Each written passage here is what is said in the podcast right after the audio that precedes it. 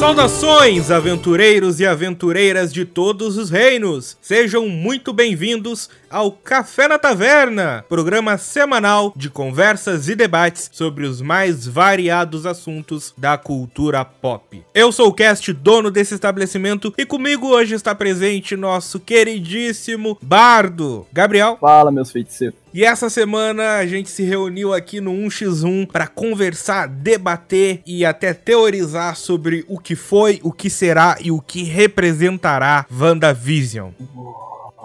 E lembrando sempre que na descrição do programa você pode encontrar vários links para as nossas redes sociais, tanto as pessoais de cada um, como as páginas oficiais do programa. Caso queiram entrar em contato conosco, só mandar um e-mail para cafénatavernapodcast@gmail.com ou deixe um comentário no post do episódio lá no nosso site em www.cafenataverna.com.br. Então, sem mais delongas, vamos conversar.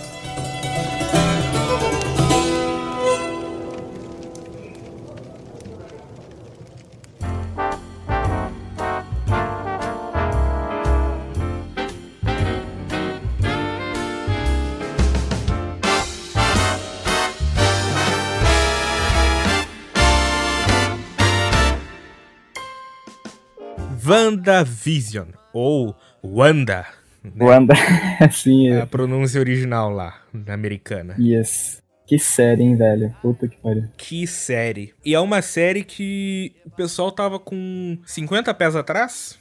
Não no sentido de que ia ser ruim, porque a Marvel ela tem que se esforçar para ser ruim, e ela consegue às vezes, mas no sentido que tipo, todo mundo, pelo menos dentro da nossa bolha, achava que ia ser só mais uma série, só mais um filme, só mais uma história que tem que acontecer enquanto a gente tá esperando os filmes de verdade que não chegam. É. Como é bom estar errado, não é mesmo? Meu Deus, e como? A nova fase da Marvel, grande parte, vai ser série. A saga que importou a saga do infinito por 10 anos foram só filme, basicamente. A Marvel teve outras séries, mas na minha opinião, cara, eu assisti todos, mas nenhuma chega aos pés de WandaVision. Demolidor tá lá. Demolidor é maneiro, mas eu acho, nossa, tipo, provavelmente é alguma questão mais pessoal e emocional, mas WandaVision pra mim é disparadamente muito melhor. Querendo ou não, é a primeira série que a Marvel Studios realmente desceu lá do palanque do cinema e realmente fez. É. Tanto que o tio tio Kevin desconsidera todo o resto, né? Não existiu séries do MCU. Pode crer. Tiveram um budget legal, né? Um orçamento maneiro maneiro, e no WandaVision melhor ainda. Tipo, foi orçamento de filme. Claro que para uma série, um orçamento de filme não é comum, mas mesmo assim não é tanta grana assim, sabe? Tipo assim, um filme, eles vão investir todo aquele money, duas horas brutas ali de filme, sendo que na série, por mais que seja, geralmente, né, falando em termos gerais, as séries tendem a ser menos CGI, a ter um CGI um pouco menos detalhado, porque a série ela foca mais na história do que tentar fazer um equilíbrio muito foda entre história, trilha sonora e visual, que é coisa que os filmes sempre tentam alcançar ali, um patamar bem alto e bem equilibrado para ser aclamado na crítica e agradar mais gente. Coisa que na série não é tão equilibrado. Tem muitas séries que vão variando, né? Tem séries que não focam tanto assim na trilha sonora, tem séries que são muito mais sobre a trilha sonora do que no visual. Geralmente todas são muito boas, sempre depende do público, mas WandaVision trouxe um negócio nível filme. O CGI de WandaVision, saga do infinito total. Né? Isso daria um programa à parte, mas dando uma palhinha aqui. As séries, elas sempre foram vistas como inferiores pro padrão cinema, para Hollywood. É. Então, desde o formato 4x3, da época de TV de tubo, a formalização dos programas de TV, que geralmente eram baseados em programas de estúdio, quando começou as sitcoms, e ele sempre manteve esse padrão padrãozinho TV, tipo, câmera parada, tu tem um ambiente, uhum. muito puxando até do teatro. E, tipo, foi recentemente. Talvez não tão recente quanto eu queira, porque se eu falar em anos, eu acho que eu vou me sentir velho. Se eu fosse chutar assim por cima, Lost foi uma série que veio já com outro pensamento. O episódio 1 e 2 de Lost, o piloto, que é quando o avião cai, cara, pra época era filme. Sim. E as séries estão tendendo, né? As séries estão se tornando cada vez mais parecida com os filmes nessa questão de jogo de câmera, visual, edição e tudo mais. Só que mesmo que elas continuem sendo um pouco menos valorizadas nesses termos, ela tecnicamente é muito mais difícil do que fazer. Se você juntar todos os minutos assim brutos de gravação mesmo de WandaVision, editado tudo na série ali, fica muito maior do que o filme, isso é óbvio. Não deixa de ser menos editado, não deixa de ser tão detalhado quanto um filme. Principalmente o CGI maravilhoso que fizeram nesse filme. Ficou, tipo, muito perfeito. Tá nível filme mesmo. Foi muito bom. Exato. E eu fico ansiando pelo futuro, agora com os serviços de streaming, o choque que foi a quarentena, do fato de estarmos há mais de um ano sem termos cinema livre do jeito que era antes. Eu acho que tudo isso impacta e é uma onda que começou agora e a gente vai ver os resultados. Mas chega de falar dos bastidores, vamos entrar no Rex e vamos falar um pouco da série. E obviamente vai ter spoiler, então. Exato, spoiler. Se você não viu, assiste lá, são só novos episódios. Assiste lá no Disney, assiste lá no Pérola Negra, onde você achar melhor.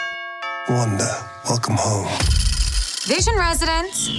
Eu queria começar dizendo que eu sei que não é da série em si, mas como foi boa a escolha de tornar essa série semanal. Eu vi muita gente criticando, muita gente dizendo que ah, era melhor ter lançado tudo de uma vez, fica esse negócio de uma semana. Cara, eu digo para vocês, vocês são tudo uns impacientes que não sabe curtir o momento e curtir o hype. É. Porque eu vou dar um exemplo aqui, que foi uma série que tinha muito hype, ela foi lançada no formato Netflix, vamos dizer assim, né? Lançou tudo de uma vez e morreu uma semana depois. E a gente fez um programa sobre, que é Dark. Eu diria que Dark se beneficiaria demais de uma seleção semanal, como WandaVision fez. Saca muito, mano. E isso, provavelmente você vai falar exatamente isso, mas é porque elas são séries, muita, as duas, né? Principalmente Dark, na minha opinião, são séries com muita abertura para teoria. E se você lança um episódio ali, os fãs no hype, todo mundo louco, as comunidades na rede social falando pra caramba, meme pra caramba, teoria pra caramba, os caras têm uma semana para ficar teorizando, deixando o assunto ali fervilhar na internet inteira, gente fazer vídeo gente se beneficiando com isso, galera ganhando dinheiro, YouTube, rede social, com a própria série, fazendo conteúdo sobre você. É ali. marketing gratuito. É, você curtindo o momento. Se você tiver esse ânimo de acompanhar esses assuntos do momento e for divertido, é perfeito. Uma semana para você ficar relembrando os detalhes, poder reassistir o episódio, poder ver os memes do episódio que são muito bons. Mano, quanto meme bom de WandaVision eu vi nessas semanas que estavam lançando, meu Deus. Exato, e tipo, geralmente esse pessoal que critica é o pessoal que não viveu ou que era muito pequeno na época do Lost. Porque tu pode perguntar para qualquer um que viveu aquela época que ele vai odiar o final, ele vai dizer que o final é uma porcaria, mas ele vai dizer que a experiência de ver Lost semana a semana, temporada a temporada, as teorias, o que, que vai acontecer, ficar com a cabeça explodindo no todos os cliffhanger que tinha naquela série, que sabia fazer cliffhangers como ninguém. Ele vai dizer que a experiência é única. E é essa experiência que WandaVision trouxe numa escala muito menor. Foi de algumas semanas, não de anos. E eu acho que foi muito benéfico. Porém, isso é uma faca de dois gumes, que é aí que vamos chegar no ponto que eu quero falar. Porque esse hype, esse marketing, essas teorias fizeram criar uma coisa que essa série não tinha, que é a expectativa. expectativa. E essa expectativa foi o tombo de muita gente que se decepcionou ao final da série. Porque no final das contas, apesar de todas as teorias, Mephisto que teve ao longo dessas semanas, WandaVision sempre foi uma série sobre a Wanda e o Visão. E eu acho que é nesse ponto que a gente pode começar a entrar na história, porque eu acho que a relação, a forma íntima como a gente se relacionou com a Wanda Maximov de um jeito que a gente nunca tinha se relacionado antes, é um dos grandes acertos dessa série. Às vezes a gente fala de filme de herói ou de quadrinhos e sempre tem aquela discussão de que a Marvel sempre foi a gente olhando os heróis olho no olho, enquanto a DC a gente olha de baixo para cima, são os deuses, os heróis lendários. E essa série veio para ser apenas mais um exemplo, um ótimo exemplo de como isso é verdade, porque apesar de todos os poderes, toda a forma absurda que é a Feiticeira Escarlate, a gente conheceu ela de uma maneira muito mais pessoal do que provavelmente a gente faria com qualquer outro herói lendário se fosse feito pela DC. Muito. Cara, eles humanizaram demais a Wanda. Ela atualmente, por causa dessa série, virou uma das personagens mais humanas da série.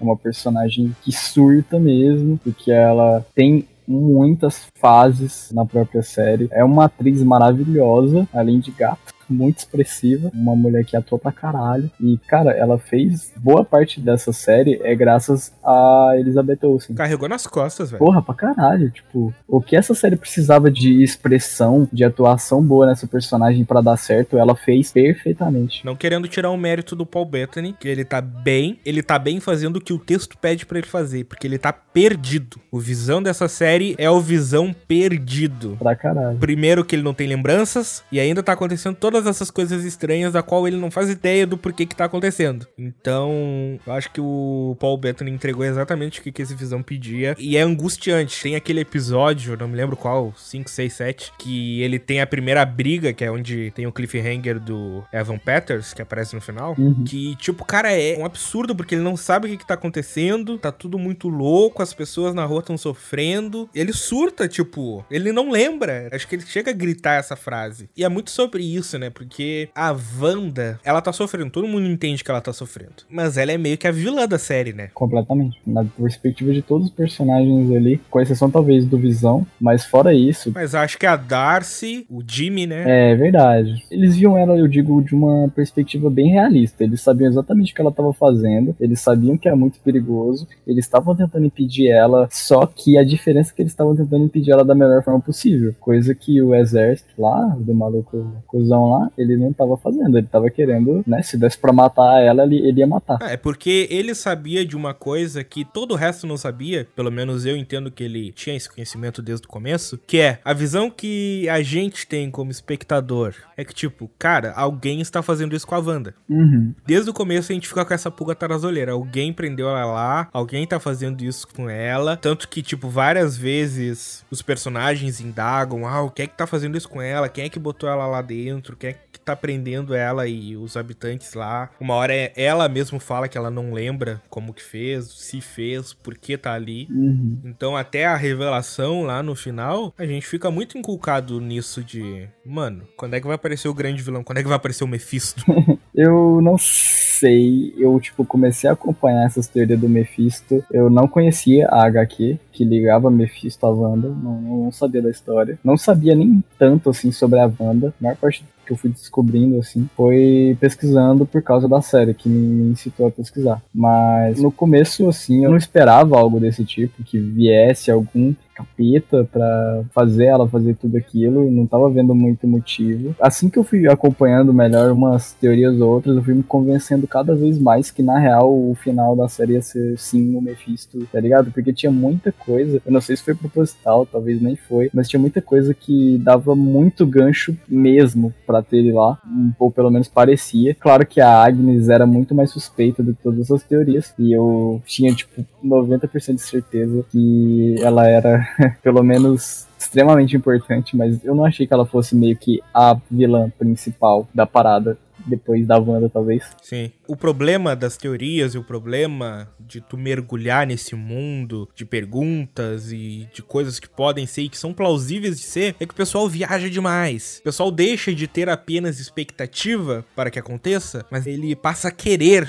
que aconteça. Uhum. E quando tu quer algo e isso não acontece, você se frustra. Quando você tem algo em foco, ah não, eu quero isso, e você não consegue o que você quer, você se frustra. É natural do ser humano. Então, um misto dessa decepção é a própria frustração de ver que tudo que tu teorizou não vai acontecer. Eu vi teorias de pessoal já ligando o Mephisto e dizendo que ele seria um dos maiores vilões da próxima saga da Marvel, porque eu não sei se tu sabe, o Mephisto ele impacta muito na história do Homem-Aranha. Que legal. Uma das histórias do Homem-Aranha, uma das histórias mais terríveis do Homem-Aranha, que mostra como esse herói é sofrido. Um Homem-Aranha muito mais velho, muito mais experiente, ele já é casado com a Mary Jane. Tem um incidente e a Tia May morre. Caramba. Não me lembro exatamente qual arco que é, só que como é que entra o Mephisto na história? O Mephisto, dentro da história, ele é praticamente o diabo. Sim. O Mephisto entra na história e oferece: Eu te dou a vida da Tia May de volta, só que eu quero aquilo que te é mais precioso. E ele toma do Peter o casamento dele. Caralho. Isso é um meio daquelas coisas que a Marvel sempre faz de resetar o universo de alguma forma. Então, tipo, a Tia May volta à vida e o universo é alterado, onde o Peter e a Mary Jane nunca se casaram e nem se gostam. Caralho, que doideira. Então o pessoal já tava indo muito fundo mundo. E Homem-Aranha 3, porque agora o, no final do Homem-Aranha 2 a identidade do Homem-Aranha foi revelada, eles já estavam teorizando, o Mephisto vai aparecer, vai ter confusão, e aí já estavam querendo o Aranha Verso e Tom Maguire e Andrew Garfield. O pessoal ele pula de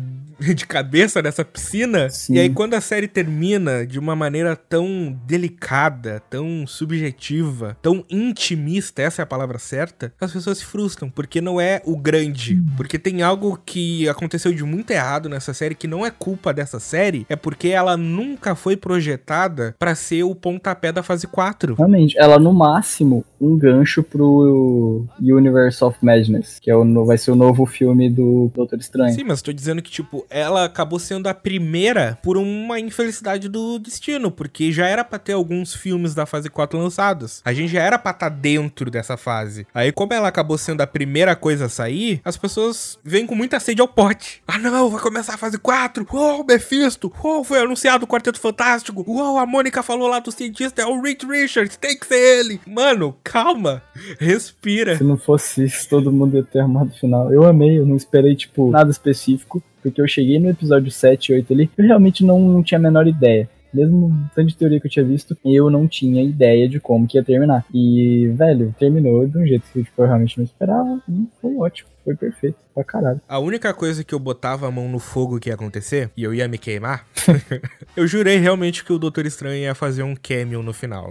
tá ligado? Mas, tipo, não tô dizendo que, nossa, estou decepcionado. Não, mas, tipo, quando saiu o último episódio, eu entrei no Twitter, esquecendo que tinha saído o último episódio, e tava nos Trending Topics lá, Doutor Estranho. E eu pensei, beleza, o cara apareceu e eu tomei esse spoiler, deixa eu fechar o Twitter e assistir o episódio. E aí ele não aparece, azar, não, não tinha nem por que ele aparecer. Uhum. Só que realmente, se tinha alguma teoria que eu achava que realmente ia acontecer, era de que. Não tô dizendo que ele ia aparecer para salvar o dia, uhum. que ele que ia derrotar a Agatha. Mas, tipo, no final de tudo, na cena pós-crédito, ele ia, sei lá, a capa dele ia fazer um movimento nas sombras e a gente, nossa, o Doutor Estranho! make you mine.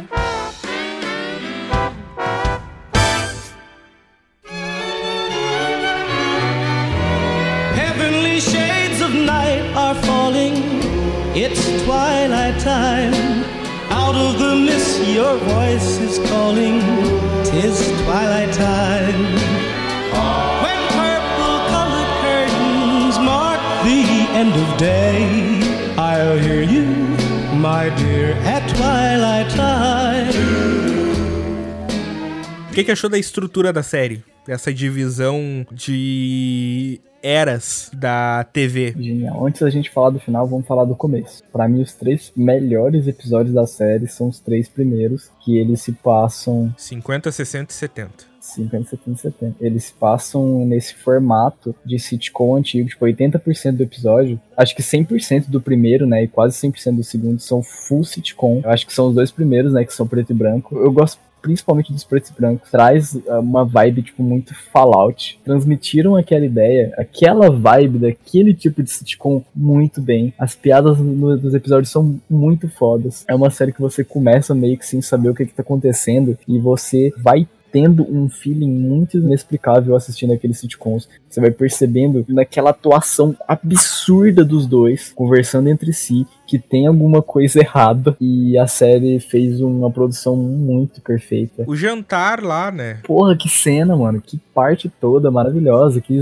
piadas. Eles estão no jantar e aí o cara começa a engasgar. aí a véia lá, ela fica tem que arrumar isso, tem que arrumar isso. Tipo, a expressão dela não muda, um mas pouco. o tom dela vai ficando cada vez mais urgente. Até que de repente a Wanda, tipo, fica com a cara neutra, olha pro Visão, fala num tom surpreendentemente sério. E a velha como, continuou com aquela cara dura, travada, mas ela começa a chorar, tipo, parada. Uhum. dá uma cena bizarra, bizarra. E é aquele episódio lá que te dá um choque da hora, aquela cena é muito foda. E no terceiro episódio, que eu vi nos bastidores, ouvindo alguns programas, que o objetivo inicial deles era lançar os três episódios no começo. Uhum. Porque o final do terceiro episódio é o gancho pra vida real. Uhum. Porque pela primeira vez na série inteira, quando a Mônica sai lá, que ela arremessa a Mônica para fora do Rex. Uhum. É a primeira vez que a série adota o formato Cinema Scope e a gente vê o Rex por fora. É, e dá pra ver, tipo, a câmera aumentando assim, tá ligado? A edição dessa série, falei, Cast, tu aqui é editor de vídeo, tu deve ter percebido muito mais nuances do que eu, mas eu achei a edição disso muito foda também. É um ponto que,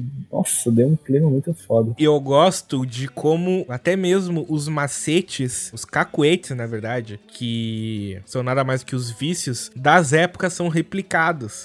Sim, mano. Aqueles efeitos de propósito mal feito, assim, tá ligado? Uhum. Limitado na época. Aquilo é muito genial, cara. E o próprio movimento de câmera, tipo, na época, a TV não era nada menos do que um teatro gravado. Uhum. Tu tinha lá o ambiente, tu tinha uma, duas câmeras que ficavam num tripé e tu tinha que ir mexendo com isso. Tu não entrava pra dentro da cena como a gente faz hoje em dia. Uhum. Tu fica meio de espectador, assistindo sentado na poltrona. E o cenário é sempre um ou dois, tá ligado? Uhum. Geralmente é uma sala, uma cozinha, muito dificilmente um quarto. Sim. Aquele efeito que eles têm na virada do segundo pro terceiro capítulo que fica colorido. Uhum. É um efeitozinho legal também de ver, mas muito. tecnicamente não é difícil. Mas, pô, eu acho que todas as séries, mesmo quando vai para ali. Eu acho que eles pularam, acho que a década de 80, não tenho certeza. A década de 80 é o, é o episódio 5. Eu sei que pularam algum. Tipo, não, não que a Wanda tenha pulado, mas é que não mostra esse episódio. Tipo, passou, mas tá ligado? Não, todas as décadas são abordadas. Eles não abordam 2010. Eles vão até 2000 e param. Se eu não me engano, tem um entre 70 e 2000 que pula, mas agora eu não tô lembrando. Tipo, depois do episódio 3, vem o episódio de número 4. Eu achei achei, tipo, o episódio beleza estou situado. Tem gente que criticou por ser expositivo, eu discordo. Eu acho que. Hum, também não. Acho que tava na hora. Eu acho que mostrou o que devia ser mostrado. Sim. E como tu falou, tava na hora. Basicamente é ali onde a série começa, né? Tipo, antes você tá vendo na perspectiva de quem tava vendo de fora, quando eles conseguiram captar o sinal lá para assistir os sitcoms, que é aquilo ali que eles viram. Tipo, eles não estavam entendendo nada, eles foram percebendo ali o que a gente percebeu, então a gente entende o que, que os personagens estão de fora estão vendo estão sentindo, e é muito foda. Os episódios de sitcom são muito bons mesmo de assistir, não só por ser realmente um sitcom, mas por você saber que tem algo a mais ali e todo episódio ser alguma coisa diferente. Não, e o que eu acho legal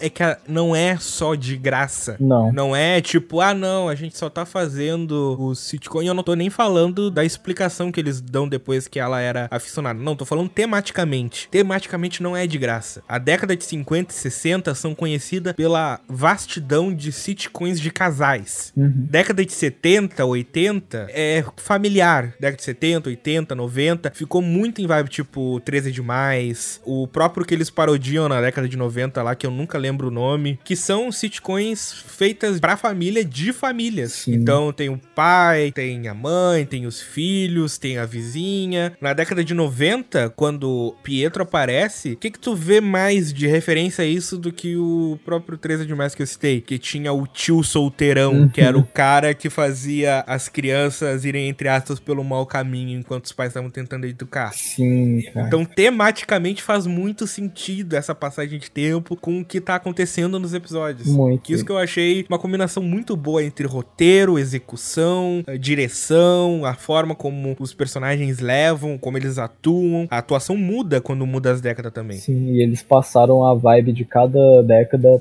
perfeitamente, na minha opinião ficou muito bom. Um último detalhezinho dessa questão temática, quando a gente chega nos anos 2000, quando tu tem lá Modern Family, The Office, que são séries que lidam muito com sarcasmo, que lidam muito com imperfeições, que lidam muito com introspecção de personagens, é o momento em que a Wanda tá o quê? Que a Wanda tá quebrada, Sim. cansada, que ela só quer ficar sozinha comendo sorvete na sala. E é o momento que casa perfeitamente com o tipo de série que eles abordam, porque se tu pega antes disso, os problemas que tinham na década de 80, 90, 70, eram problemas entre personagens, nunca era o problema do personagem. E quando a Wanda passa a ser o problema interno, não é ela tendo problema com visão, não é ela tendo problema com Pietro, não é ela tendo problema com os filhos, é quando a série adota essa abordagem mais atual, em que na TV começou a ser abordado isso. Sim. Então tu vê como tudo é muito bem feito, muito bem escrito, para que tudo faça muito sentido, tanto dentro quanto fora de tela. Yes. Wanda, welcome home. Vision Residence. E um negócio que eu não podia deixar de comentar que para mim é com certeza uma das melhores coisas que eu já vi a Marvel fazer nesses 12 anos que eles estão aí com a gente é a forma genial que eles acharam de dar o nome à feiticeira escarlate porque é um nome muito complexo nos quadrinhos e que eu tava o tempo todo pensando, mano, como é que eles vão encaixar feiticeira escarlate na boca de algum personagem? E a forma como eles fizeram isso, transformando não em apenas um nome qualquer, um nome de herói, mas sim numa espécie de manto que é passado de geração em geração, ou até mesmo uma espécie de mito contido no Dark Road, eu acho que foi algo sério. Palmas para essa série. Que legal, tipo uma mitologia envolvida, né? Nossa, velho. Tipo, eu me lembro da minha sensação vendo aquele episódio, que é o Cliffhanger é muito bom. E a Agatha fala: Isso é magia do caos. E isso faz de você uma feiticeira escarlate. Nossa, arrepiou tudo na hora.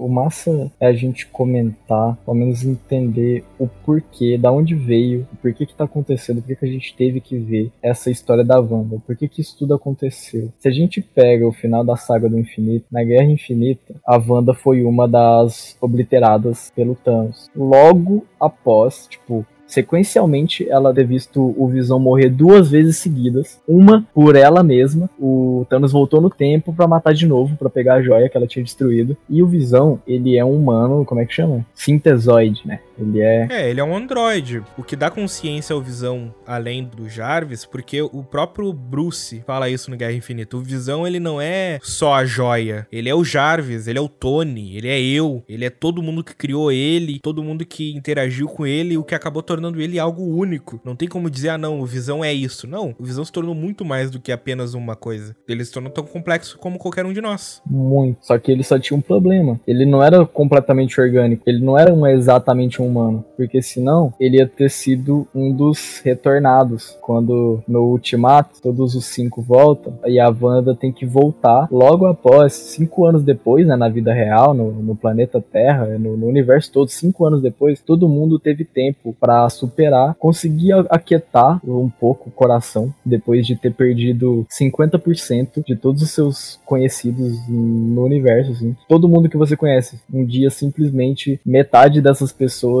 não existem mais. Simples assim. Metade do universo teve todo esse tempo, teve cinco anos para conseguir certa paz interior, coisa que a Wanda tecnicamente não teve. Ela não existia nesses cinco anos. Não só tecnicamente, ela de fato não teve. De fato. Todo mundo que ficou teve um tempo para luto. Sim. E todo mundo que voltou não teve o porquê ter luto. Não teve, porque todo mundo que voltou de uma vez não teve perda. Eles perderam cinco anos, mas eles não sentiram esses cinco anos. Eles não ficaram em algum lugar esperando esperando, eles não ficaram sofrendo. Eles só voltaram. Pro nerd chato que tá ouvindo aí, sim, a gente sabe da Viúva Negra, sim, a gente sabe da Gamora. E as duas vão ser abordadas futuramente, tá, chatão? A gente tá falando geral.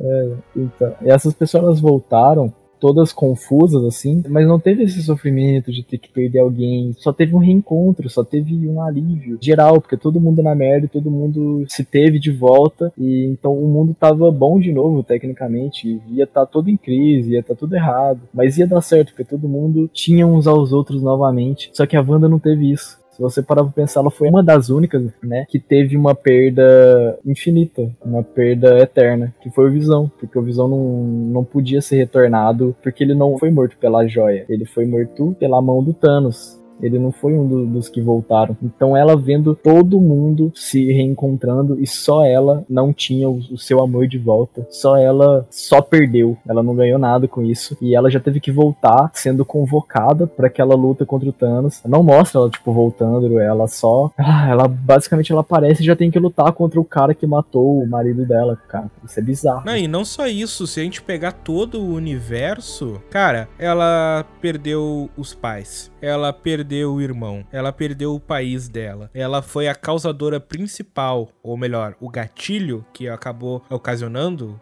o famosa gota d'água que ocasionou a guerra civil. Sim. E ainda por cima, quando ela tava pensando em recuperar a vida dela, quando ela tava pensando que as coisas talvez estavam melhorando, que tinha passado toda essa merda que acontecia, eis que chega o Thanos. Acontece tudo isso e basicamente ela perde o amor da vida dela logo em seguida. Ela dá uma apagada, ela acaba de voltar e ela tem que estar cara a cara com o cara que matou o marido dela na cara dela. Sabe, velho? É aquela coisa, não, não tem espaço nem para respirar. A Wanda sofreu pra caralho e continua. Todo mundo teve esses cinco anos para superar, mas ela não. Ela, tipo, só voltou e teve que encarar tudo, sendo a única, sendo a, tipo, a mais injustiçada de todas. Foi a única que teve. Não a única, né? A gente tem que considerar a morte da Gamora e a morte da Viúva Negra. E o próprio Tony, né? É, não, com certeza. Nossa, a Pepper, mano muito fodido. Que perdas tivemos, né? Mas se você olhar na perspectiva da Wanda também, ela basicamente ela foi a única que teve essa perda. Todo mundo teve as outras perdas. Todas as outras perdas foram, não vou dizer concluídas, mas tipo, elas são resoluções. É. Por exemplo, o fato da Viúva Negra e da Gamora terem morrido foi por causa da Joia da Alma. Uma foi assassinada pelo Thanos e a outra se entregou. A outra se sacrificou para conseguir a pedra para eles restaurarem tudo ao normal. O Tony entregou a vida dele para que o universo seja salvo. Sim. Então, são mortes, tirando a da Gamora, são mortes, tipo, honrosas. É, a Gamora acabou voltando, É. entre aspas, né? Que voltou ela, a versão dela do passado. É. O luto por ela é meio. O termo em inglês pra isso seria misdirection. É. É meio estranho, né? É desviado. Uhum. Agora o, o Visão não. Visão não tem jeito. E todas essas perdas que a gente comentou foram há cinco anos atrás. Todo mundo meio que já se acostumou com a ideia de não ter. A Wanda ela voltou como se ela tivesse aquele dia Instantes depois. instantes depois. Então, pra ela, ela foi a única que teve uma perda. Todo mundo ali recuperou ou já tá acostumado com a perda que teve cinco anos atrás. Mas ela não. Ela tá ali no, no mesmo momento da vida dela. Aquele caos todo. O Thanos morreu e ela não tem o que fazer. Tudo que ela tinha, ela perdeu. Ela só perdeu e ela queria alguma coisa desesperadamente. A única coisa que ela queria era algo que ela pudesse se apegar, porque ela tava ficando louca. Tipo, imagina você nessa situação. E aí ela surtou, ela quebrou, como qualquer ser humano. A cena que representa isso é no episódio 8. O episódio 8 ele é fortíssimo. Pra mim é disparado o melhor episódio da série. E o grito dela no final, o choro dela de angústia não é só pela morte do Visão. Porque mesmo se fosse só pela morte do Visão, ainda ia ser forte. Mas é por tudo. É por toda a história, por tudo que ela passou, por tudo que ela viveu. E quando ela finalmente estava tendo a chance de redenção, que ela ia construir uma vida com Visão, isso é tirado dela. Então é uma amálgama de sentimentos, é uma bomba que foi inflando, inflando, inflando, inflando, inflando, até que acabou naquela cena que é incrível. É pesada, é angustiante, só que ao mesmo tempo é incrível, porque é uma construção que faz muito sentido. E é doloroso de assistir, porque a gente tá vendo, tipo, uma das personagens mais fortes, poderosas de todo o universo Marvel no pior momento que ela poderia se encontrar. E aí, que é a razão que ela acaba causando todo o Rex. E continuando pro episódio 9, pro encerramento, é lindo ver como o roteiro, a série, sabe amarrar bem essas pontas, porque isso que a gente descreveu era a Wanda lá no começo da série, cronologicamente falando. Uhum. Então, durante toda a série, tudo que ela vai vivendo, tudo que ela vai experimentando, principalmente quando ela chega lá no episódio 9, que a Agatha começa a libertar a mente de todo mundo que tava preso dentro do Rex, e ela vai ficando meio, tá,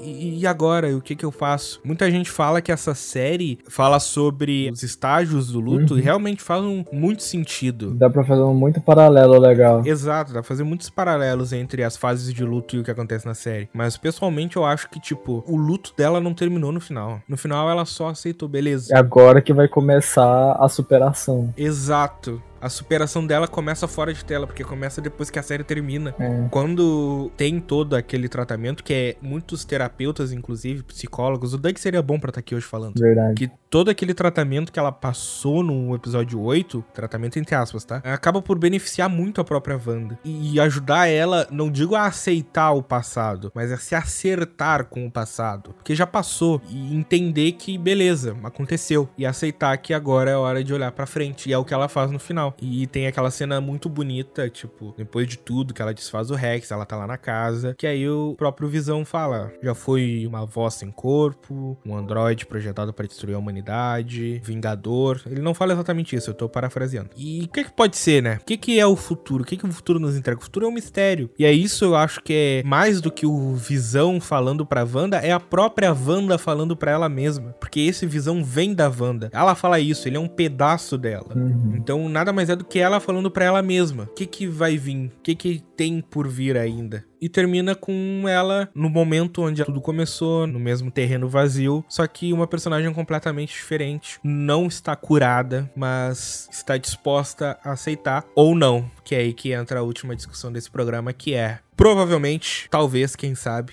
a Wanda, ela se torne uma das vilões do filme do Doutor Estranho, porque a gente vê lá na cena pós-crédito que ela tá estudando o Darkhold, e o Darkhold, ele é o Necronômico, do universo Marvel. Uhum. Quem lê o Necronômico, quem lê o livro dos mortos, não tá procurando boa coisa, não. E pelo o que a gente ouve, que ela tá ouvindo lá, que são os filhos dela, a gente sabe que ela vai estar tá disposta a tudo para recuperar o que ela perdeu de novo. Porque ela perde no final da série de novo.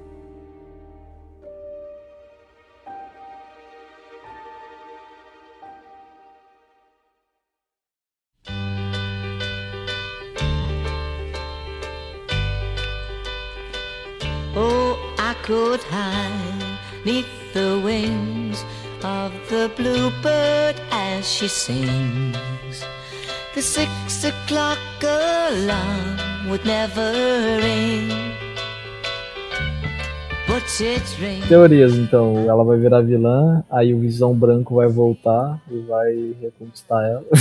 Cara, Visão Branco, vamos lá. É o Visão? Vai ser o novo Visão. Visão voltou, tecnicamente. É o mesmo corpo, não tem joia, mas ele tem todas as memórias. Visão dentro da Wanda, de algum jeito, poderosíssima Wanda, transmitiu, conseguiu transmitir todas Não, as... ele não transmitiu. Ele não passou as memórias pro Visão Branco? O Visão da Wanda não tinha memória, ele não sabia que era um Vingador, ele não sabia hum. quem era o hum. Ultron. Ele libertou a mente do Visão Branco, fazendo ele se lembrar de tudo. Né? E ao mesmo tempo se lembrando. É, Esse é um momento bem legal que fica bem implícito na série, porque quando o Visão Branco recupera recupera as memórias, o Visão da Wanda também recupera, entre aspas, a memória. Uhum. Porque ele vê, né, naquele instante que os dois se conectam, não apenas a máquina que foi criada, que é o Visão Branco, de repente recupera todos os dados que tinha anterior ao seu desligamento, como a memória da Wanda tem acesso pela primeira vez a tudo o que em tese ele viveu. Uhum. E cara, se o Visão Branco é o Visão ou não é, a própria série responde na conversa lá sobre o barco de Teseu. Não, na real, o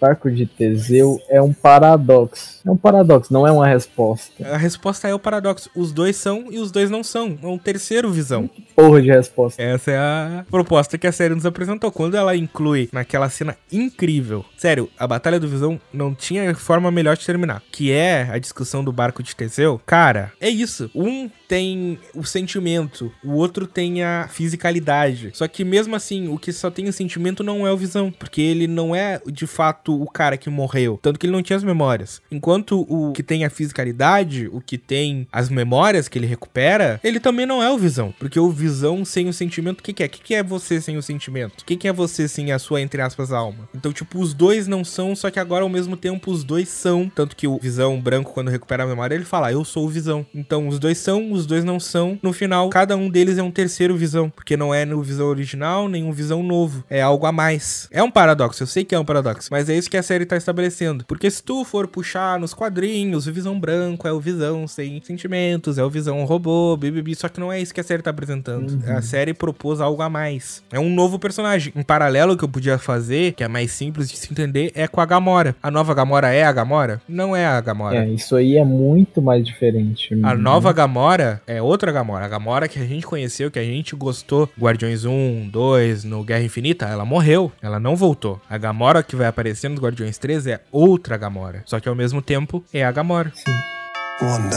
welcome home. Vision Residence.